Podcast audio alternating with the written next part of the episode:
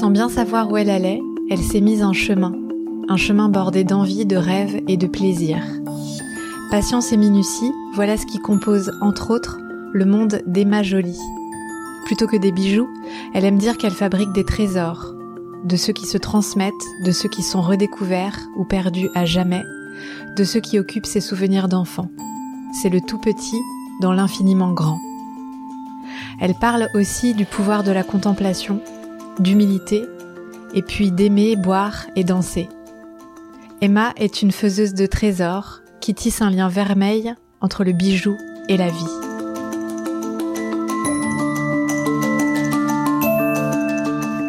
Bienvenue dans Chamade, un podcast de conversation intime et étonnante pour faire palpiter votre vie. Pour le faire grandir, abonnez-vous, mettez 5 étoiles et laissez un commentaire.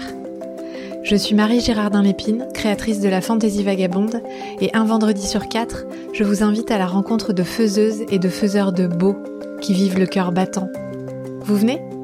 1, 2, 3, rutilez Et si vous restez jusqu'à la fin, vous découvrirez comment Emma a fait rimer Memento Mori et Quartz rutilé. Bonne écoute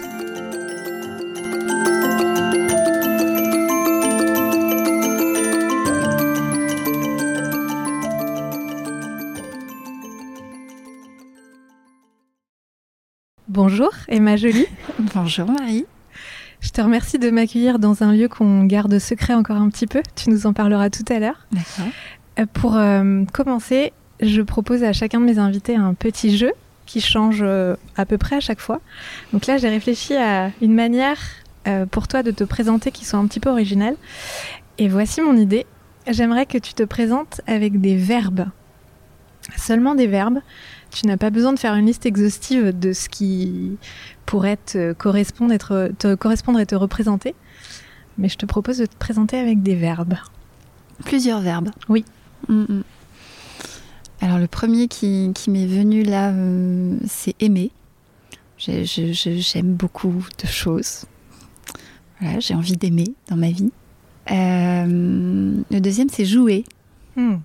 Euh, parce que je pense que ce qui fonctionne, euh, ce qui fonctionne pour moi, euh, c'est c'est quand je reviens à des, à des choses de l'enfance et euh, le jeu. J'ai jamais beaucoup aimé le jeu.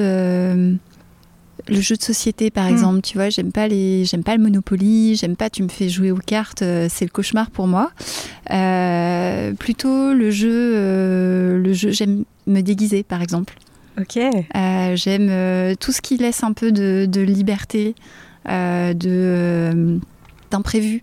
Voilà. Donc euh, c'est un peu le, le jeu. euh, euh, je me souviens avoir lu un, un texte de Barthes qui parlait de ça. Il disait euh, t'as le, le, le game, le jeu euh, qui est bien cadré avec des règles, et t'as le play.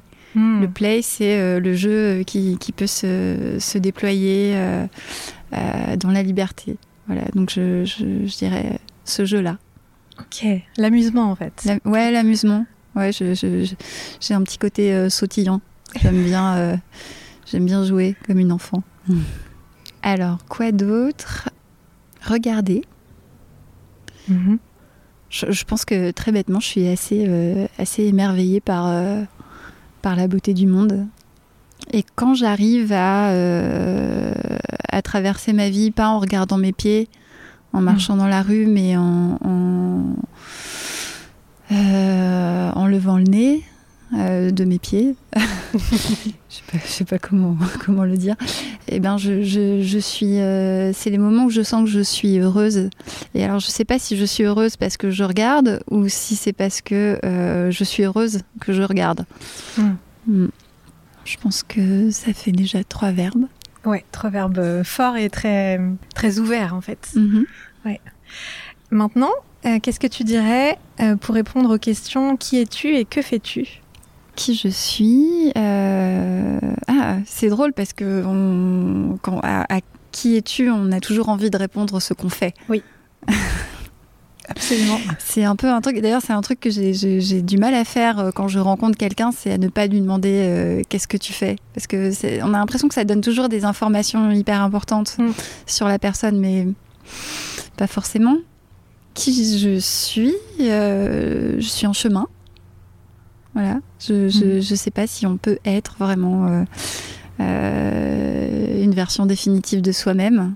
Voilà, je, je, chemine, comme, comme nous tous. Mm. Et qu'est-ce que je fais? Eh ben, je, je, je fabrique des trésors. Voilà. C'est comme ça que je le vois parce que euh, je, je pourrais dire je fabrique des bijoux, mais je fabrique, euh, j'ai envie de fabriquer des bijoux euh, que qu'on va se transmettre et, euh, et donc que quelqu'un, éventuellement ton, ton arrière petite fille pourra retrouver dans ta boîte à bijoux Hmm. plus tard. Et donc il y a quelque chose du trésor pour moi là-dedans, du coffre au trésor, de pirate, de et aussi de de la perte. Le trésor pour moi, il est toujours un peu perdu. Mm. Tu sais, tu le perds, tu le retrouves, il est enterré. euh, et c'est ça que je trouve beau euh, avec les bijoux aussi. C'est quelque chose qui peut traverser les, qui peut traverser les années. Mais c'est tellement petit Mm. que ça peut, euh, que ça peut finir n'importe où. Et donc, je, je pense souvent aux, aux bijoux qui sont perdus. Qui sont, euh, qui sont quelque part euh, sous terre, euh, qui sont dans des greniers, qui sont dans des caves. Ça me fait penser à ce, trésor qui s'appelle, on l'appelle le trésor de Cheapside Hoard. Le, le Cheapside Hoard, c'est le, trésor de Cheapside. C'est un, c'est un, un trésor de bijoux. Alors au sens premier du terme, le trésor, c'est quelque chose qui, qui, qu'on a trouvé, qui a été enterré euh, et qu'on a retrouvé, qu'on a, caché. Et donc c'est un, ensemble de bijoux qu'on a retrouvé au début du, XXe siècle euh, à Londres pendant les, grands travaux, euh, dans euh, les fondations euh, d'un immeuble. Des bijoux du XVIe, XVIIe siècle, euh, voilà, il y avait plus de 500 joyaux euh, et on sait pas, on sait pas ce que c'est, on ne sait pas si c'est un bijoutier euh, qui est parti à la guerre, qui a enterré ça euh, parce que c'était un petit peu plus compliqué de mettre des choses peut-être à la banque à l'époque. Euh, on ne sait pas si euh, euh, c'était le stock euh, d'un bijoutier euh, qui est mort, euh, qui n'est pas revenu, euh, choses comme ça. Et donc, ben moi, je trouve ça hyper beau en fait euh, de me dire que il y a, il y a probablement des, des- des centaines euh, de trésors qui sont comme ça, un peu cachés dans le monde. Mm. Ouais, et que par surprise, peut-être quelqu'un un jour euh, découvrira. Ouais. Et, ou ne le découvrira Ouais, pas. Et euh, le fait qu'il reste perdu, je trouve ça beau Mm. aussi. Tu viens de prononcer le mot de ma transition, c'est parfait. Je te remercie. La question euh, rituelle de début d'interview, c'est qu'est-ce que le beau pour toi, Emma? Hmm, le beau, euh, c'est ce qui me procure une émotion. Ça n'a pas forcément besoin d'être euh, d'être joli, mais il faut que ça, que ça me fasse une petite étincelle dans le cerveau ou dans le ventre ou dans le cœur ou quelque chose de cet ordre-là. Ok. Mm. On plonge dans les questions de notre échange.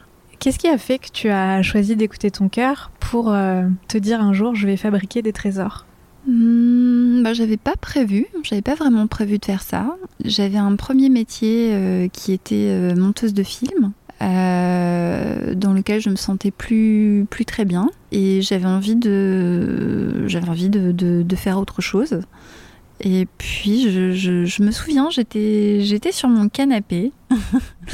J'avais un canapé rouge à l'époque, et euh, donc c'était il y a 5-6 ans. Je me suis dit, mais hum, j'attends un déclic, mais ce déclic ne vient pas euh, sur euh, quoi faire, justement, quoi faire d'autre. Et j'ai eu, j'ai eu cette image comme ça de, de- des bijoux. Euh, je sais pas, je- je- de- de- quelque chose qui brille, quelque chose. voilà. Et euh, et d'ailleurs, j'en parlais il y a pas très longtemps avec, euh, avec quelqu'un. Je, je- je fais des rêves en fait de bijoux. Oh Tu vois, j'ai- je pense que ça a dû jouer aussi. Euh, je me, je- c'est des rêves, euh, de, de ces rêves, tu sais, où tu es dans une sorte de plénitude totale, de, de- de bonheur en fait, de, je sais pas comment expliquer, tout est calme et tout est euh, brillant et, et donc je suis dans un grenier ou je suis dans une brocante, euh, un vide-grenier. euh, et, euh, et je, je trouve des boîtes, et dans ces boîtes, je les ouvre, et il y a des bijoux, et des bijoux, et des bijoux. Et donc je les, je les, je les sors de la boîte euh, un par un. Et je les vois euh, scintiller, euh, je les vois, je vois la lumière qui passe à travers. euh, et je sais pas comment expliquer, ça me, ça m'a toujours procuré une sorte de, de calme absolu. Et la journée qui suit ces rêves-là, elle est toujours très paisible. Euh, paisible et en même temps avec quelque chose de, de- une sorte de plaisir qui se diffuse, qui continue de se diffuser. Et ben, peut-être que ça a un lien, parce que ça me fait pas ça avec les vêtements ou les tableaux. Ou... C'est ce rêve des bijoux. Ok. Ouais. Et alors, euh, comment tu es passé de découvrir dans tes rêves des, des boîtes et les ouvrir et donc euh, euh, découvrir des trésors et l'idée de les fabriquer toi-même? C'était évident ou c'était... hum, Hum, non, c'était pas évident. Je me suis dit qu'il fallait que je que j'avance dans ma vie. Tu vois, j'étais à un moment où j'étais un peu paralysée dans ma vie. Je savais pas quoi faire. J'étais euh, et et je me suis dit il faut avancer dans un sens. Et pourquoi pas dans ce sens-là? Je savais pas du tout ce qui en, ce qu'il en ressortirait, si, euh, si ce serait mon métier, si. euh, je, je- je dirais que c'était même pas tellement réfléchi euh, d'un point de vue réorientation euh, professionnelle. Mm. C'était, c'était. Je me suis dit, il faut que j'aille vers, euh, vers, vers l'envie, en fait, vers. euh, Il faut que je retourne à la base. Euh, bah, peut-être les rêves, peut-être l'enfance, peut-être le plaisir. Voilà, quelque chose comme Mm. ça. Mm. Alors justement, quel lien tu fais entre ton enfance et ce que tu fais aujourd'hui? Euh, le lien, bah, il, est très, il est très simple. hein. Euh, c'est, ce truc de, euh, de fouiller dans les boîtes, euh, tu vois, les boîtes à bijoux de ma mère, qui n'a pas d'ailleurs une collection de bijoux incroyable. hein. Mais elle en a quelques-uns qui, lui viennent de sa famille. des, des choses assez modestes. Et puis, mon père était aussi quelqu'un qui offrait des bijoux. Euh, et donc, euh, quand, euh, donc, quand on est né avec mon frère et ma sœur, parce que je suis triplée, il a offert à ma mère un- une, une bague avec trois rubis. Waouh. Donc c'était c'était ce truc, euh, les triplés, trois, euh, voilà. Et donc il a, il- il a continué de faire ça un peu euh, tout au long de, de leur relation qui s'est finie. Il lui a offert un bracelet euh, trois or, euh, il lui a offert, euh, je sais plus, il y avait un collier avec trois petits cœurs, euh, des choses comme ça. Il y avait toujours trois comme ça. Et ça m'a, je pense que ça m'a, ça m'a donné cette idée que euh, bah, le bijou c'est quelque chose qui est en lien Mm. avec la vie, avec la vie émotionnelle. Donc je, je, je pense que j'en, suis, j'en suis restée là. Et, et puis ça me parlait aussi, tu vois, de quand je regardais dans les dans la boîte à bijoux, ça me parlait de choses que j'avais pas connues, euh, Mm. de d'époques où j'ai- où j'existais pas et du passé. Ouais. Alors ma mère est, est pied noir, donc elle est rentrée en France en 62, elle, elle avait 12 ans. Et euh, il y a une sorte de truc euh, un peu autour du déracinement dans la famille. Mhm. Les bijoux, c'est des choses qu'ils ont, qu'ils ont emportées. Euh, Il y avait quelque, quelque chose, quelques, quelques pièces qui restaient. Euh, alors qu'il n'y a pas eu, euh, il n'y a pas, il y a pas par exemple euh, de la vaisselle, euh, il n'y a pas euh, des tableaux, il n'y a pas, il y a, il y a pas grand chose qui reste en fait de, de, de l'histoire euh, familiale, mais euh, il y avait quelques bijoux. Mhm. Donc, euh, euh, ouais, il y a ce truc de transmission et de. euh, de quoi ça me parle quand je les regarde Ok. Toi, ton premier bijou que tu as reçu, est-ce que tu te souviens ce que c'était et quand c'était? Je pense que c'était. euh, J'ai fait ma première communion comme Ah. une bonne petite, euh, une bonne petite fille euh, modèle. C'est la seule que j'ai faite. Et j'ai reçu de mon grand-père une bague, euh, une petite bague en or en, en filigrane, qui était très jolie, très fine. Et bah, cette bague, je sais pas du tout euh, ce qu'elle est devenue parce que euh, je l'ai gardée pendant un temps et puis un jour euh, j'ai été cambriolée et donc le- les personnes qui ont cambriolé l'appart ont pris, ont pris la bague. Donc je sais pas du tout ce qu'elle est devenue. Et c'est aussi un des trucs que je trouve un, un peu fou et un peu romanesque euh, dans le, dans le bijou, c'est qu'il peut avoir plein de vies. Mhm. Donc euh, c'est très possible qu'elle existe encore, cette bague, euh, qu'elle soit au doigt de quelqu'un, mais c'est possible qu'elle ait été euh, probable, qu'elle ait été fondue Mm. et qu'elle soit devenue un autre, un autre bijou. Et d'ailleurs, c'est pour ça que on trouve finalement assez peu euh, de bijoux, euh, de bijoux très très très anciens, parce que euh, bah, souvent ils, sont, ils sont fondus deux ou trois générations après, parce que c'est un comme comme l'or coûte cher. Chaque bijou, en fait, à un moment n'est plus au goût du jour. Mm. Et j'imagine très bien que dans la Grèce antique, c'était pareil. Euh, ta, mère te transmet euh, un truc, euh, ensuite toi tu le transmets à ta fille, ta petite fille, et ta petite fille regarde le bijou et fait c'est passé de mode. C'est vieillot, ouais. et elle va voir son bijoutier, elle lui dit vous, pourriez pas me faire un truc avec ça? Et, c'est encore comme ça mm. maintenant. Mm. Et ça revient d'ailleurs de plus en plus, on recycle l'or et les pierres d'ailleurs de, bijoux de famille pour, pour leur donner une nouvelle vie plutôt que d'aller chercher dans les mines euh, du matériau neuf quoi. Oui, ça se fait euh, ça se fait aussi ouais. Et d'une certaine manière, c'est un peu dommage parce que ça, ça détruit euh, ça détruit des pièces qui qui en soi auraient eu un intérêt. Mm. Mais sur le coup, on le voit pas l'intérêt parce que ben c'est ce qu'on voit c'est ce qu'on voit en, en, permanence quoi. Je, je, pense que par exemple, tu vois, les bijoux Art Nouveau, il y a eu un moment en 1915-1920, tout le monde a dit on n'en peut plus de ces trucs-là. et, c'est comme ça chaque génération. Ouais. C'est marrant. Mm, je comprends. Est-ce que tu peux maintenant nous raconter où nous sommes? Alors, euh, on, est sur la terrasse euh, de. Alors, je, vais dire mon atelier, mais en fait, euh, mon atelier se trouve dans un lieu plus vaste qui s'appelle le DOC, qui est à Paris. Dans lequel il y a pas mal de d'ateliers d'artistes, il y a des artisans aussi, il y a des troupes de théâtre, hmm. il y a des boîtes de, de, prod ciné. Et donc on est sur la terrasse de ce lieu qui est un ancien lycée technique. Et donc moi, je, je, je, je suis, je n'ai pas d'atelier, euh, enfin mon atelier n'est pas un atelier personnel, je, suis dans un atelier collectif. Euh, l'atelier du collectif Sprague, qui est un collectif de bijoutiers que j'ai rejoint il y a un an. Donc euh, que des passionnés de la bijouterie et des gens qui ont envie de transmettre les savoirs et euh, il y a un côté aussi solidaire dans l'atelier parce qu'on met l'atelier à disposition de gens qui savent travailler mais qui n'ont pas d'endroit où travailler. Donc on partage les, on partage les outils. Et ça permet aussi un peu de sortir de l'isolement qu'il y a à être artisan, mmh. enfin artisane plutôt. Artisane, oui. Ouais. Justement, tu as pratiqué quelques années euh, toute seule. Euh, maintenant, tu es dans un lieu collectif, comme tu viens de le dire. Qu'est-ce que ça change de, de partager ton métier passion avec d'autres passionnés? C'est, Ça remplit. Euh, c'est, quelque chose qui, qui est très riche. Pour moi, être tout seul, je suis assez solitaire comme personne et j'ai besoin de beaucoup de, de, solitude pour me, pour me ressourcer, pour regagner de l'énergie. Euh, mais en même temps, euh, c'est un côté un peu délétère de se retrouver tout seul euh, dans, un, dans un atelier. On arrive, on parle à personne, on est sur sa pièce. En plus, la bijouterie, on est vraiment très très près des objets. Et c'est comme si on n'avait pas de. Enfin, on est toujours sur du détail et des fois, on oublie un petit peu de, de regarder autour de soi. Mm. Et le fait d'être dans un, dans un espace où il y a d'autres gens qui travaillent, où on entend des voix, où on peut se relever, on peut parler, on peut eh ben c'est euh, quelque chose qui bah, ça, ça apporte beaucoup. Euh, c'est un peu comme une famille. Enfin, moi, je le ressens, je le ressens vraiment comme ça.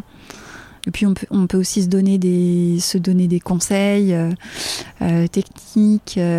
on peut, quand, quand quelqu'un a fait une grosse bêtise et est sur le point de pleurer, et eh ben les autres lui tapent un peu dans le dos et voilà, donc ça, ça fait du bien, quoi. Mm, mm, mm. C'est agréable. Les personnes avec. Vous êtes combien là à travailler vraiment euh, les uns et les unes à côté des autres au quotidien?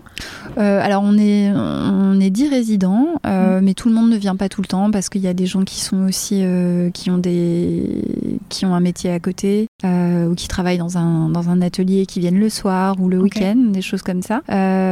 donc on est une dizaine et on n'a pas que les personnes qui sont résidentes, on a aussi des personnes qui sont membres actives de l'association du collectif Sprague qui sont là ben, toujours dans, ce, dans cette idée de euh, partage des savoirs. Euh, euh, là, on a, un, on a un, membre, un membre actif qui est en train de mettre en place un stage sur deux jours avec un bijoutier berbère pour, pour apprendre les techniques traditionnelles de ce, de ce monsieur.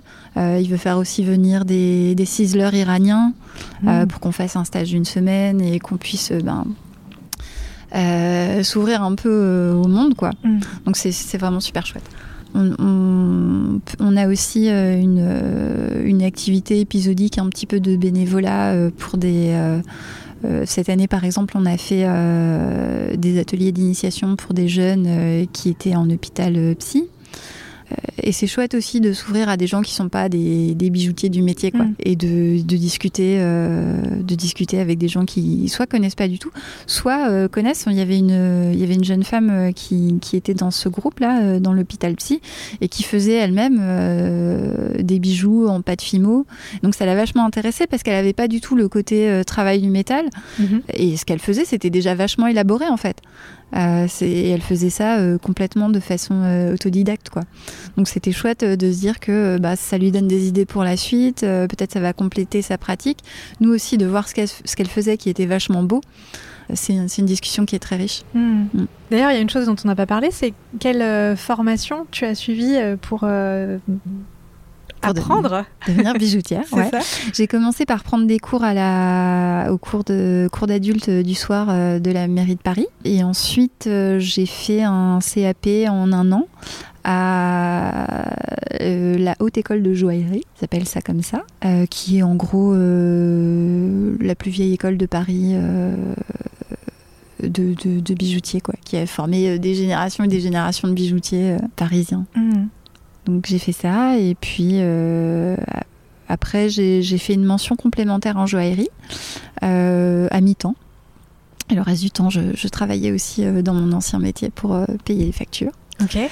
Voilà, et puis après, c'est bijoutier, c'est bijoutière, c'est pas un métier qui, qui, s'apprend en deux ans. Euh, enfin, tu, peux apprendre les bases, euh, mais c'est ça demande beaucoup, beaucoup, beaucoup de d'erreurs, d'essais, mm. euh, de plantage, et comme dans beaucoup, je pense, de métiers artisanaux, manuels, il faut dix ans quoi pour devenir mm. vraiment bijoutier.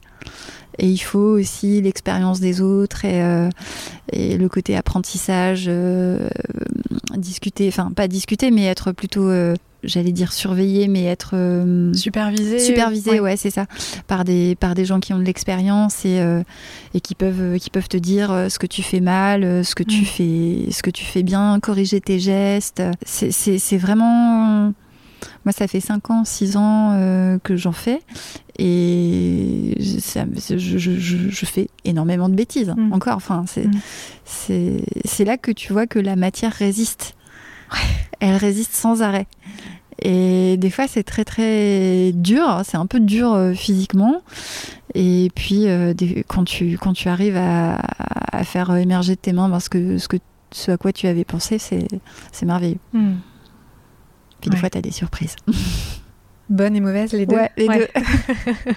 du genre eh ben, tu vas faire fondre un petit peu ton, de l'intérieur de ta pièce parce que tu l'as trop chauffé et donc euh, bah, ça, va créer un petit effet de matière euh, que soit tu gardes euh, parce que tu trouves ça joli, soit bah, tu voulais pas du tout ça et donc bah, tu es obligé de recommencer.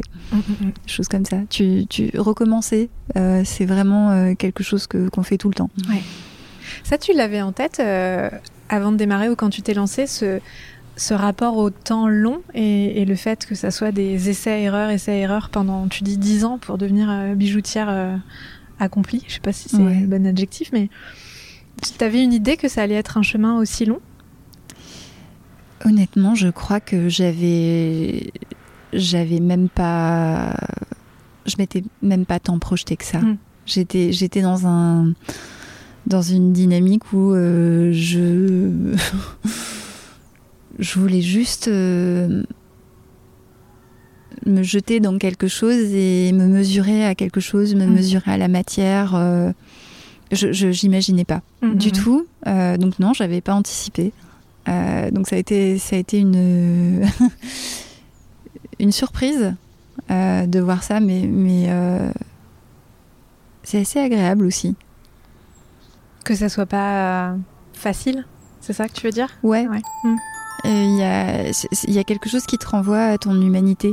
Moi, j'ai travaillé pendant 15 ans sur des ordinateurs, hmm. euh, où tu es aussi confronté hein, à, des limitations. Et... Mais euh, là, c'est la matière qui te résiste.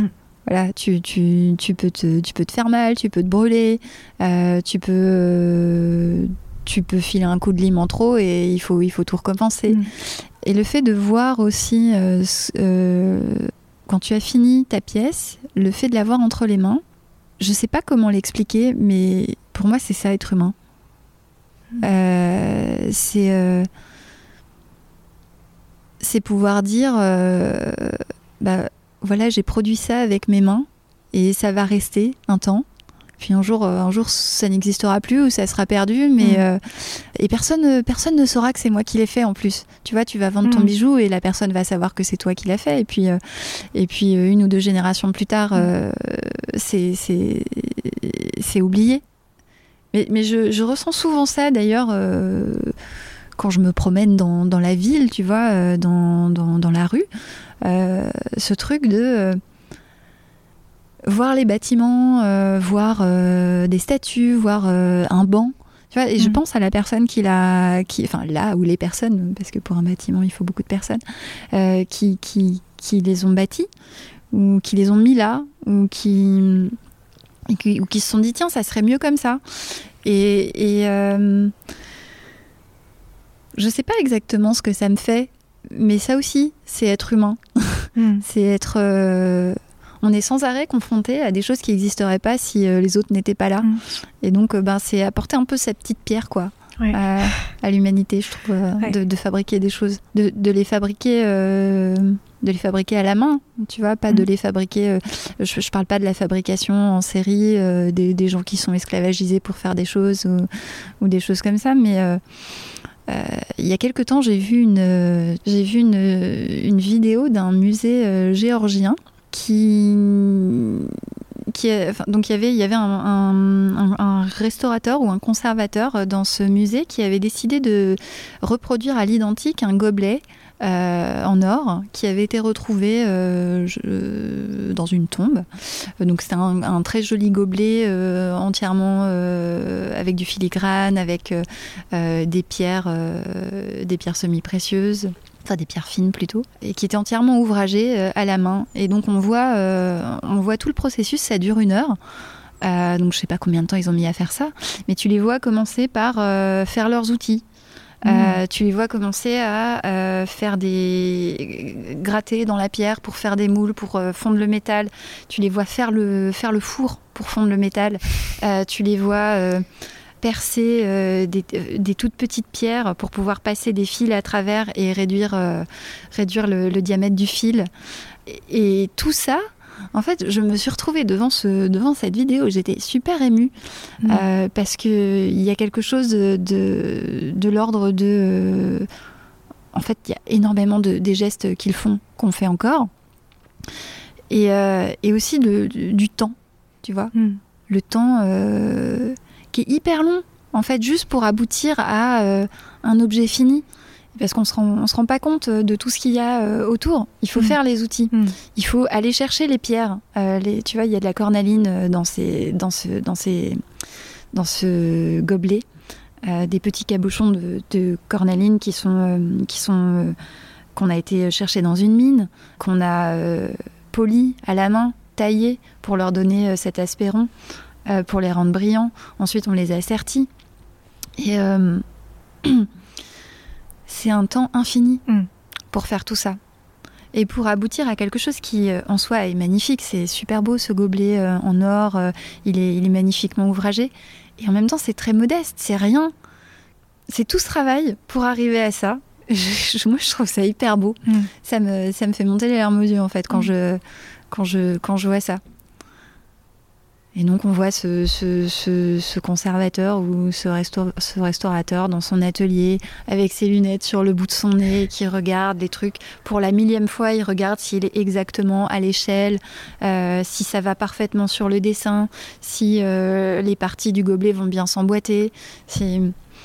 C'est quelque chose euh, à quoi je m'identifie complètement, en fait, Mm. ce, truc de, de prendre, prendre du temps comme ça pour arriver à un objet que moi je vais trouver beau. Mm. C'est très modeste. Mais je pense que c'est ça, euh, c'est ça être humain, ouais, c'est être modeste. Hmm. Est-ce que tu veux jouer? Ouais. J'ai préparé un. J'ai appelé ça euh, Dico perso précieux. Ok. Donc je vais te donner des noms de pierres et tu me réponds un mot pour chacune de ces pierres. D'accord. Ça te va? Mhm. Alors, quartz. Rutilé. Euh, le quartz rutilé, c'est euh, c'est une pierre que j'utilise un petit peu dans, dans mes bijoux. Les, les aiguilles de rutile, en fait, euh, c'est des, des aiguilles très fines qui peuvent être dorées, cuivrées ou, ou noires et qui sont des inclusions du quartz. Euh, donc ça, il peut y en avoir beaucoup et ça obscurcit euh, la- le, le côté euh, translucide du quartz. Mais euh, il, peut y en, il peut y en avoir de très très très très fines comme des cheveux dorés. C'est celle que je préfère, celle qu'on voit pratiquement pas et qu'on voit juste briller à la lumière en fait. Et je les utilise un petit peu dans mes bijoux. certains bijoux que je, que je fais en fait ont comme pierre de centre un quartz rutilé. Et derrière, on voit un motif. Euh, voilà. Et j'aime bien le côté, les aiguilles de rutile en fait euh, ajoutent un petit côté, euh, un petit côté brillant à la lumière et puis un petit côté tiens mais il y a quelque chose là-dedans. Qu'est-ce que c'est voilà, le, le quartz rutilé. Ok, Mhm. très bien. Et le saphir. Alors le saphir, c'est une des pierres que j'aime le moins. Le saphir bleu, en tout cas. Je trouve que c'est triste. Je, je sais que c'est une pierre qui, est, qui peut être, euh, qui est beaucoup appréciée, beaucoup aimée, mais il y a quelque chose dans le saphir qui me que je trouve un peu un peu monotone ou un peu un, un peu morose. Mais j'ai découvert en faisant des bijoux que le saphir, euh, on imagine toujours un saphir bleu, mais en fait ça peut être de toutes les couleurs un Mm. saphir. Et euh, ça peut être vert, ça peut être jaune, euh, rose. Et ceux-là, je les aime beaucoup. J'aime beaucoup les saphirs verts. Et euh, je pense que celui que j'aime le plus, c'est le saphir rouge. En fait, le saphir rouge, c'est un rubis. C'est le rubis. Ok. Le rubis, euh, en soi, c'est un, c'est un saphir. Ok. La Ah, version rouge D'accord. euh, du saphir. Il a son nom à lui en fait. Ouais. Il a son nom peut-être parce que c'est c'est assez rare en fait. Mhm. Je, je- je vais peut-être dire des bêtises, mais euh, le rubis, euh, en tout cas une certaine couleur de rubis, euh, c'est c'est presque plus rare que le diamant. D'accord.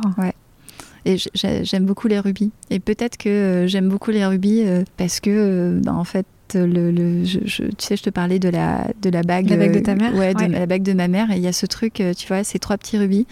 Et ils sont restés un petit peu dans ma tête, quoi. Le Mhm. rubis, pour moi, ça a quelque chose de gai. Ok. Mm. Donc saphir bleu triste et rubis euh, gay. Ouais, c'est gai, c'est, beau. Mm. L'opale. L'opale. Bah, le- le- L'opale, je sais pas si tu, as déjà vu ça euh, sur Instagram. Moi, je suis pas mal de gens qui vont chercher des opales et euh, ça se trouve dans des, ça se trouve dans des, dans des, dans des, des boulders. Je, ne saurais pas comment le dire en anglais. En gros, ça se trouve à l'intérieur de la, de, de, la pierre.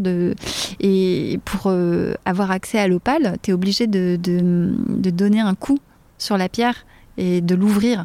Et donc à chaque fois, euh, chaque fois que tu que tu donnes un coup et, et que tu l'ouvres, tu as la surprise en fait. Parce que Ah. l'opale, ça peut être euh, ça peut être incroyable, ça peut Mm. être euh, bleu, violet, rouge, euh, et donc tu sais pas ce sur quoi tu vas tomber. Et donc des fois, je, je, je regarde ça sur sur Instagram et c'est c'est c'est une sorte de petit plaisir quoi. Qu'est-ce qu'il Mm. va y avoir dedans? Le Kinder surprise de la pierre. en Ouais, fait. c'est ça. une sorte de truc comme ça. Faudra que tu me donnes tes références parce que les opales c'est un peu ma passion. Je, C'est vrai Je suis fascinée par euh, ces pierres. ouais. Qu'est-ce que tu aimes dans l'opale? Justement, le fait que aucune n'est semblable à sa voisine et, Ouais. euh, et le fait que ça soit euh, iridescent et que ça change en fonction de la lumière, en fonction de même euh, l'humeur que tu as dans, que as dans l'œil en fait. Euh, comment tu traverses ta journée, euh, je suis assez persuadée que ta pierre euh, a une couleur ou raconte une histoire différente en fonction de ta journée. Donc, euh, mais on m'a dit aussi que c'était une pierre très fragile et très euh, qu'il faut pas la, la mouiller par exemple. Ouais, Je c'est très sensible. Ouais, ouais. c'est ça. Mm, Mm. mm. Ça dépend des opales. euh, il me semble que les opales d'Australie, euh, tu peux les mouiller. Euh, c'est les opales d'Éthiopie, qui sont très, très, très, très fragiles. Mais de toute façon, toutes les opales euh, sont, sont très fragiles et il faut, euh, il faut prendre beaucoup de précautions pour les sertir. Ouais, ok. Un mot pour lapis lazuli. L'Égypte, euh, c'est vraiment, c'est vraiment lié à l'Égypte. hein, euh. c'était, je, pense que le lapis, c'était, euh, c'était une des pierres euh, qui, qui rappelait le ciel, tu vois. Mm. Et donc, euh, donc c'était, c'était peut-être pour ça une pierre, une pierre qui avait beaucoup de valeur. Puis aussi à l'époque, c'était, on avait, enfin comment dire, les techniques d'extraction des pierres étaient quand même, étaient quand même moins sophistiquées. Mm-hmm. Donc je, je, sais pas, en fait, je sais pas quoi répondre à ça. Non, mais t'as dit Égypte, c'est ouais. très bien. C'est bien. Euh, tourmaline. Ah, la tourmaline. Euh, multicolore, euh, parce que la, tourmaline, d'ailleurs, je crois que le, le, mot tourmaline veut dire quelque chose comme multicolore. Enfin, en tout cas, le, mot qui est, le mot qui est, qui est à l'origine du mot tourmaline. Mhm. Ouais, c'est fou parce qu'elles peuvent vraiment avoir toutes les couleurs de l'arc-en-ciel. Mm. Et j'aime beaucoup les tourmalines. Mm, mm, Allez, encore deux. La nacre. Hmm, la nacre. L'Orient. Pour l'Orient d'une perle. J'ai toujours trouvé ce, terme très joli. Hmm.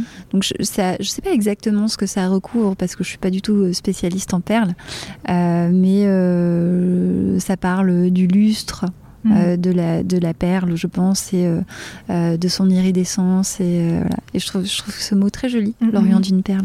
Oui, c'est vrai alors la dernière, je l'ai découverte en, fouillant dans ton travail sur Instagram. Je pense que c'est masculin, le pérido. Ouais, le, le pérido, c'est euh, une pierre qui existe en France, euh, qu'on peut trouver en France.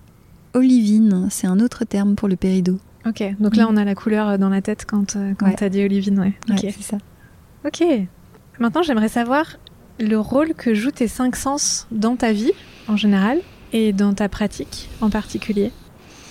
J'essaie euh, j'essaie de me fier beaucoup plus euh, maintenant à, aux informations que, que me transmettent euh, mes sens parce que moi j'ai plutôt une, une base hyper cérébrale à toujours penser, retourner les trucs dans ma tête mille fois. Je ne vois pas de quoi tu parles. et, et, donc ouais, je me souviens la première fois que j'ai été chez, euh, chez une psy il y a, il y a 15 ans, euh, elle me disait Mais qu'est-ce que, qu'est-ce que ça fait dans votre corps hmm. Et moi j'étais là bah, Ça fait rien. Ça fait rien du tout. Et euh, j'ai mis des années à découvrir, à découvrir que les, les, les choses, enfin le, le, le, comment dire le le, monde nous donnait des informations à travers notre corps. Et mhm. ça paraît complètement euh, euh, un peu idiot de dire ça à, mon âge. Mais euh, je pense que quand on n'a pas fait cet apprentissage-là enfant, et eh ben c'est pas évident mhm. plus tard. Mhm. donc les cinq sens, bah, j'y accorde beaucoup plus d'importance maintenant. en tout cas, ce qui se passe euh, à l'intérieur de mon corps quand, quand, quand, on me dit quelque chose ou quand moi je dois prendre une décision ou des choses comme ça. Bah souvent dans, dans, ma pratique euh, de, la joaillerie, il y a quelque chose du corps qui, qui est un peu difficile. Euh, c'est pas c'est un métier pour lequel qui est assez physique, dans mhm. lequel on se fait souvent mal, dans lequel on respire aussi pas mal de, poussière, de mhm. choses pas forcément, enfin un peu toxiques. Et bah, des fois, mon corps me dit stop. ouais. Et je l'écoute pas toujours parce que j'ai envie de finir. Et là, mm. en général, c'est à ce moment-là que je me blesse ou c'est à ce moment-là que je fais une grosse bêtise sur mon bijou. Et, voilà, je sais pas si c'était exactement ce que tu ce que tu voulais dire parce que tu parlais des cinq sens. Ouais, mais c'est pas euh, grave, c'est intéressant ce que tu dis. Euh, tu disais, euh, ça paraît idiot de dire ça à mon âge, mais en fait, euh, je pourrais dire la même chose que toi parce que j'ai découvert aussi euh, assez récemment que mon corps me parlait, lui aussi. et je suis complètement d'accord avec toi, c'est un apprentissage qu'il faudrait démarrer dans l'enfance en fait, parce que c'est un trésor, encore un trésor, c'est un mm. trésor inouï de d'écouter les signaux et donc oui, je je plus sois. non, les cinq sens, non, c'est intéressant. Est-ce que je, je sais pas quels sont, tu dirais, les sens le sens ou l'essence euh, dominant dans ton travail, là, disons ton travail euh, de bijoutière Je pense que c'est le toucher. Euh, le toucher et le, regard aussi, parce qu'on bah, le toucher, en fait, tu, tu, tu, tu es tout, tout, le temps. enfin, une des choses les plus difficiles en, joaillerie, c'est d'apprendre à tenir ton bijou hmm. pour pouvoir le travailler sans, sans le déformer. Tu vois, tu, quand, tu dois, quand tu dois limer par exemple une pièce. On travaille à un établi où on a ce qu'on appelle une cheville, c'est un petit bout de bois qui nous permet de, de, poser la pièce mhm. et de la tenir. On n'est jamais la main en l'air. Tu vois, on essaie toujours de se caler de la bonne façon. Mais c'est très difficile de se caler de, la, de façon à ne pas pas bouger ta pièce en même temps que toi, ta main bouge. Parce que si tu veux avoir quelque chose de plat, et eh ben, il faut pas bouger ta pièce. À l'inverse, si tu veux quelque chose euh, qui a un mouvement ou qui est rond, il faut bouger ta pièce en même temps que tu bouges ta main. Et, euh, et tout ça, euh, c'est c'est des choses tu peux tu peux les tu peux les théoriser tu peux en parler mm-hmm. mais tant que tu l'as pas fait mille fois c'est compliqué donc le toucher c'est très important. Et la vue c'est très très important aussi parce qu'en fait tu passes ton temps à regarder euh, ce que tu fais, tu donnes un coup de lime, tu regardes. Et tu regardes pas juste euh, sous un angle. Parce que si tu veux limer le plat euh, du corps de bague, donc tu vas regarder là où c'est plat, mais si tu regardes pas le côté du corps de bague, eh ben tu vas pas voir que ah tiens t'as été un petit peu trop loin et mmh. tu l'as légèrement as légèrement déformé la symétrie. Donc il faut regarder en permanence sous trois dimensions et euh, quasiment à chaque, euh, à chaque coup de lime, quoi, quand tu es mm. dans des choses, dans des finitions mm. et, des choses comme ça. Et tu dirais que tu es dans un état de concentration euh, inouï Ou est-ce que, par exemple, tu as de la musique dans les oreilles? Est-ce que vous discutez pendant que vous travaillez? Ou alors tu es dans, un, mm. dans une espèce de bulle intérieure? Dans le meilleur des cas, je suis dans une bulle, mm-hmm. en écoutant de la musique ou, ou pas hein, d'ailleurs. Mais ouais, effectivement, il y a une sorte de, de, côté hypnotique qui est presque un peu méditatif. Euh, ça me faisait ça quand je dessinais. Euh, à un moment, je dessinais pas mal d'après nature. Tu sais, je prenais des carnets, j'allais dessiner euh, un petit peu tout ce que je, ce que je trouvais. Et pas dans un but artistique, hein, mais vraiment dans un. Dans, je sais pas, peut-être un, une manière de me connecter un peu au monde, quoi. Et il y a un moment où ton, c'est comme si ton être se synchronisait sur le monde. Euh, tu sens plus vraiment de différence entre toi et ta pièce et, euh, ou ton dessin et voilà. Après, euh, des fois, il en ressort des trucs absolument moches, mais mais il y a quelque chose de la méditation, quoi, mm, mm, mm. de, dans le sens où tu es complètement présent dans le moment. Donc ça c'est ça c'est l'idéal. Mm. Et puis euh, bah, de temps en temps, oui, euh, tu discutes, tu voilà. Parce que ça c'est une des choses super chouettes dans l'atelier collectif.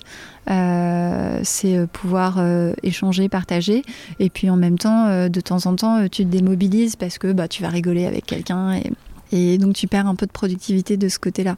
Mais en même temps, moi, ça me fait gagner de la productivité aussi parce que quand j'étais toute seule, euh, toute seule à l'établi, et eh ben souvent j'arrivais pas à travailler parce que j'avais une forme d'angoisse. Il y a un peu ce truc mm. de, euh, je sais pas si tu vois, des, fois les enfants, ils ont besoin qu'on, quand ils jouent, qu'il y ait un adulte à côté d'eux ou quelqu'un à côté d'eux qui d'ailleurs ne forcément euh, ne, participe pas forcément, ouais, ouais, ouais, ne joue pas forcément mm. avec eux, mais il y a la présence et ça calme et ça autorise mm. plein de choses. Enfin, ça permet, ça fait une sorte de base de sécurité. Et, euh, je ressens ça dans le fait de travailler en collectif. Ça me sécurise d'une certaine manière et je me pose beaucoup moins de questions que mm. quand je suis toute seule. Mm. je comprends. Où là, je peux passer euh, des heures à regarder mon truc et à me dire mais comment je vais faire et, jamais je démarre. intéressant. Et pour revenir au sens, tu as aussi le bruit de, des autres qui sont déjà en travail, qui, euh, te met ouais, probablement le pied à l'étrier plus, plus vite et plus facilement. Ouais, ouais, À quel moment dans ta vie tu ressens que tu es la plus euh, vivante? Dans le travail, tu veux dire? Dans, dans, le travail ou dans ta vie en général? Hum, Je te dirais bien quand je suis amoureuse. Ouais. Il y a quelque chose euh, là-dedans, euh, dans, ouais, quand t'es amoureux ou t'es complètement. je sais pas, c'est comme si le monde n'avait plus de secret pour toi tu vois, et toi, plus de secret pour le monde. Enfin, c'est euh, c'est quelque chose où tu te sens en accord, en fait. Donc il y a ça, mais euh, je me, quand je me sens le plus vivante, euh, je pense que c'est en dehors de cet état un peu de junkie amoureux. c'est c'est simplement, euh, tu vois, quand je suis assise, euh, je suis assise sur un banc euh, dans un parc et, j'arrive à, j'arrive à être là. Hmm. Et, c'est difficile d'être là, hmm. vraiment. Vraiment présent euh, dans ta vie tout le temps. Enfin, moi, je, je, sais que je suis en permanence à côté de mes pompes, en train de, en train de courir, en train d'anticiper, en train de, de, penser au passé. Enfin, on est tous comme ça, j'imagine. Mais... Mm. Et une des choses que j'ai découvertes avec les années, c'est que euh, que j'ai redécouverte avec les années, c'est qu'on pouvait euh, qu'on pouvait être présent. Euh, juste, tu vois, avec le vent, avec les oiseaux, avec les bruits au loin. Et mm, comme là, en fait. Ouais. Et c'est comme ça que j'imagine euh, que j'imagine la vieillesse. Je me dis quand quand t'as perdu, euh, en tout cas comme comme je l'imagine, quand quand t'as perdu euh, peut-être ben la jeunesse, t'as perdu peut-être plein de gens dans ta vie, la santé, voilà, ben y a, y a, je me dis c'est peut-être encore possible d'être heureux juste en étant assis et en regardant en regardant ce qui se passe et en ayant conscience aussi que toutes ces pertes, euh, c'est parce que tu as vécu. Mm. Que, que la, perte, elle est tellement, euh, tellement ancrée euh, dans notre vie. Parce que longtemps, j'ai eu peur de la perte, tu vois, de, de la solitude, de... J'en ai encore peur, hein, évidemment, comme tout le monde. Mais des fois, je me dis que cette présence, c'est c'est quelque chose qu'on a à tous les âges. Et quelque chose vers quoi on peut se, se réfugier, mm. cette présence au monde, quoi. Mm. Euh, c'est d'ailleurs quelque chose que, que, ouais, je connaissais quand j'étais enfant. Euh, je me souviens que j'allais. Euh, il y avait une sorte de, Dans le village natal de ma mère, il y avait une sorte d'endroit où il y avait des, des, des, petites crevasses dans, le, dans la montagne. Et j'allais me mettre dans une de ces crevasses, tu vois. C'était comme une petite grotte, quoi. Et, et, je, regardais, je regardais les Pyrénées au loin. Mm. Je sais pas pourquoi euh, j'y allais, je faisais rien, je lisais pas, je jouais pas. J'étais assise, je regardais. Et euh, c'est quelque chose que j'avais oublié en mhm. grandissant, que j'ai redécouvert et que, vers quoi je peux toujours me tourner maintenant. Mhm. Ouais, c'est hyper précieux. Ouais. De quoi tu t'inspires dans ton travail? Quelles sont tes inspirations? Qui sont tes inspirateurs, inspiratrices? Plus que euh, des, designers que je pourrais te, citer. je pense que c'est, je vais chercher, je vais chercher plus loin et plus simple en fait dans les contes de mon enfance, mmh. dans euh, ce que je pouvais imaginer euh, de ce que c'était d'être euh, un roi, une reine, tu vois, de porter des joyaux comme ça. Et en plus, maintenant, je trouve ça absolument horrible parce que je me dis, oui, c'est les, les, joyaux, en fait, c'est juste des témoins, euh, euh, enfin, des preuves de pouvoir. Mm. Mais mais dans, dans l'imaginaire d'un enfant, c'est pas ça. C'est c'est quelque chose qui brille, qui scintille. Et, je sais pas, ce sentiment, il, il, arrive dans ta pupille et il va direct dans ton cœur, quoi. Euh, ou dans ton ventre et euh, tu as l'impression que c'est que c'est très très précieux et tu saurais pas dire pourquoi. Mm. Voilà, donc euh, ma mère m'a souvent dit que si elle m'avait si, si elle avait enfin qu'elle aurait qu'elle aurait dû m'appeler autrement, qu'elle aurait dû m'appeler India. Tu vois, elle voulait elle pensait à India. Donc je ça n'a absolument aucun rapport avec tous les prénoms qu'il y a dans la famille. voilà, enfin, tu vois, on a tous des prénoms très euh, français, euh, très, euh, je dirais, banal, quoi. Et ma mère, un jour, s'est mis à dire, quand j'étais enfant, que ça aurait été chouette de m'appeler India. Et, je sais pas, il y, y, a un truc là-dedans. L'Inde, tu vois, mm. l'Inde, des couleurs les, les marajas, mm. euh, les turbans, les, les saris, les saris qui, qui, volent dans le vent, tu vois, sur un, sur un fil à linge. Euh, et ben, je pense que je, je, je m'inspire de tout ça. Et beaucoup euh, de, de, de, bijoux anciens aussi, antiques. Alors, je sais pas si c'est un rapport avec le fait que ma maman est conservatrice de musée. Ah, Moi, j'ai un peu, un peu vécu dans ce truc de tu vois, les, tombes, euh, les squelettes, mm. euh, les choses qu'on retrouve dans les tombes.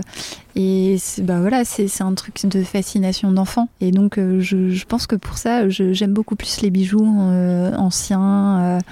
Que, que, les, que, que, ce que tu peux que ce que tu peux trouver dans les boutiques de la place Vendôme mm, mm. ça me parle beaucoup plus quelque chose qui a l'air de sortir d'un tombeau Après le coffre au trésor, le tombeau. Ouais, ouais, ouais, il y, a toujours ce truc. Il faut que ça ait été enterré. Ouais.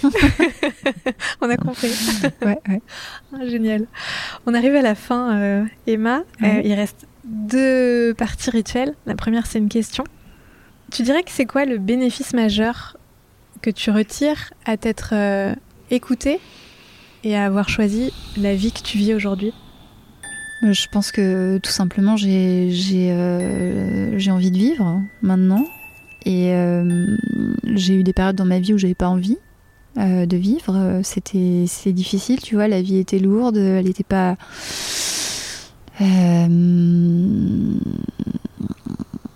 ouais, il n'y avait pas de légèreté. Et euh, ouais, le bénéfice que j'en retire, c'est vraiment de, de, de, me dire bon, bah, je, je, suis sur mon chemin euh, à moi. Euh, je sais pas trop où il va exactement, euh, mais je suis bien. Mm. Voilà. Je, je, je, me sens en paix.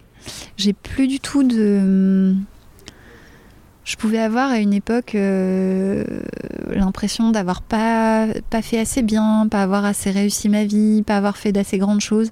Et maintenant, j'ai plus du tout envie de faire des grandes choses. J'ai hmm. envie de faire des petites choses. Euh, d'ailleurs, euh, des bijoux, c'est ouais. voilà, c'est tout petit. Hein. Tu vois, on travaille au dixième de millimètre. Hmm.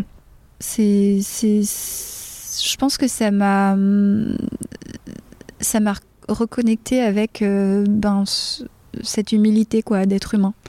Euh, de, faire des petites choses euh, et, euh, et d'en être fier quand même, même si elles sont petites. Mm. Pour la dernière partie, celle où je ferme les yeux et où les auditeuristes ferment les yeux aussi, s'ils le souhaitent, tu as envie de nous parler d'un parcours d'inspiration pour la création d'un bijou en particulier? Donc, je vais te laisser raconter ça. Mhm. Oui, donc je ferme les yeux. Non, toi tu peux les garder non, ouverts. Je peux les garder ouverts. Mais c'est moi qui les ferme. D'accord. tu fais ce que tu veux.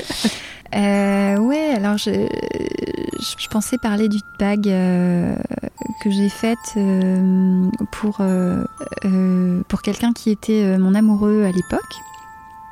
et qui avait qui a perdu son, son père avec qui il avait une relation conflictuelle et donc il avait, euh, il avait un travail de deuil à faire. Et moi j'aimais beaucoup euh, faire des bijoux pour, ce, pour cet amoureux. Euh, mais il m'avait demandé une bague qui lui permette un peu de, se rappeler de son deuil, ou en tout cas de ou lui permettre de faire son deuil, ou enfin qui, avait un rapport avec le deuil. Et puis on avait parlé de euh, tête de mort. Alors moi, les têtes de mort, c'est pas du tout mon truc. Hein. Pour moi, c'était un truc que tu vois sur les bagues de biker, de voilà. Et donc j'étais pas du tout, euh, je savais pas comment faire ça. En même temps, j'avais envie euh, de faire quelque chose qui lui plaise. Et donc j'ai passé des mois et des mois à me poser la question mais comment je vais faire? J'ai fait plein de dessins, et puis euh, et puis un jour, je sais plus, je suis tombée sur une bague euh, de la Renaissance euh, dans un bouquin, une bague Memento Mori qui était qui, qui, en fait parle exactement de, de ce dont ce, cet amoureux voulait se rappeler, quoi, cette idée que la mort est présente et que il avait envie d'avoir peut-être dans son quotidien un, petit rappel là-dessus de ce que l'idée que, que, la mort est présente euh, à chaque moment de la vie. Et euh, donc c'était quelque chose qui, qui, était, qui était très euh, commun à la Renaissance, les, les bagues memento mori, dans l'idée de bah, souviens-toi, souviens-toi que tu vas mourir, et donc vis une vie vertueuse, puis surtout tremble un peu devant Dieu. Euh, alors moi, ça me parlait pas tellement et, euh, j'ai été un petit peu me renseigner. apparemment, le memento mori, c'est aussi euh, c'est un concept qui existe depuis très longtemps, depuis l'Antiquité. Et dans l'Antiquité, c'était un peu différent. C'était l'idée que oui, on va mourir, donc il faut en profiter maintenant. Il faut danser, il faut aimer, il faut boire. Et ça, ça me parlait plus. Et donc, après avoir vu cette bague, qui était très simple et très presque une tête de mort faite par un enfant en fait. Euh, et ben j'ai découpé euh, dans une petite plaque d'or une, tête de mort qui ressemblait un petit peu à ça, un petit crâne. Et je me suis dit que j'allais euh, l'enchasser dans une bague, un petit peu comme, un, comme dans un reliquaire. Et on voit ça beaucoup dans les bagues victoriennes, dans les bagues victoriennes par exemple, qui sont où, la tête de mort peut être reposée sur un lit de cheveux d'une personne, d'une personne qui est, qui est décédée. Et donc, on, il, va, il va y avoir un petit crâne ou un petit squelette ou un truc comme ça qui est sur le lit de cheveux. Ça, c'est des, bijoux de deuil. Et donc, moi, je me suis dit que j'allais, le mettre euh, dans, ce, dans, ce, cette, dans cette bague, enchasser euh, ce petit crâne dans cette bague et dessus mettre un quartz rutilé, justement. Euh, un petit peu comme dans une vitrine ou comme dans une. bah, comme dans un reliquaire qu'on peut trouver dans une église, quoi. Et donc euh, voilà, c'est le, principe, c'est euh, une petite plaque d'or qui est découpée, gravée en forme de crâne, qui est soudée à l'intérieur d'une bague. J'ai aussi un petit travail de filigrane en or que je mets euh, tout autour du crâne pour, pour lui créer une sorte de cadre. Et ensuite, une fois que tout ça s'est soudé, on polit, on polit bien l'intérieur pour que ce soit très brillant et on sertit par-dessus euh, le quartz rutilé. Donc sertir, en gros, c'est le, principe, c'est on va rabattre du métal euh, sur les côtés du, quartz pour le faire tenir et qu'il ne bouge plus. Donc on enchasse, euh, on, incruste la pierre dans la bague. Waouh Quel voyage C'était un petit peu confus, mais... Non, non, absolument pas confus. Et on, on verra le résultat. Euh, je, pointerai vers euh, les images de ce résultat pour qu'on ait l'image euh, devant les yeux après l'avoir eu dans la tête. Mhm. Merci beaucoup Emma. Merci Marie. À bientôt. À bientôt.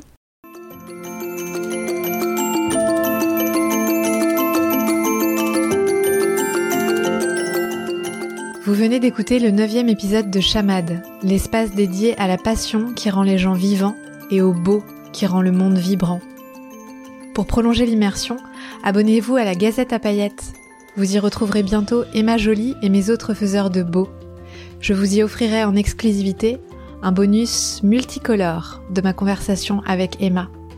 Retrouvez toutes les infos pour vous abonner dans la description de l'épisode. Et si vous avez aimé nous écouter, abonnez-vous, mettez 5 étoiles et laissez un commentaire sur votre plateforme de podcast préférée. Ce serait quand même génial que vous participiez à diffuser le beau autour de vous, non? Merci et à très vite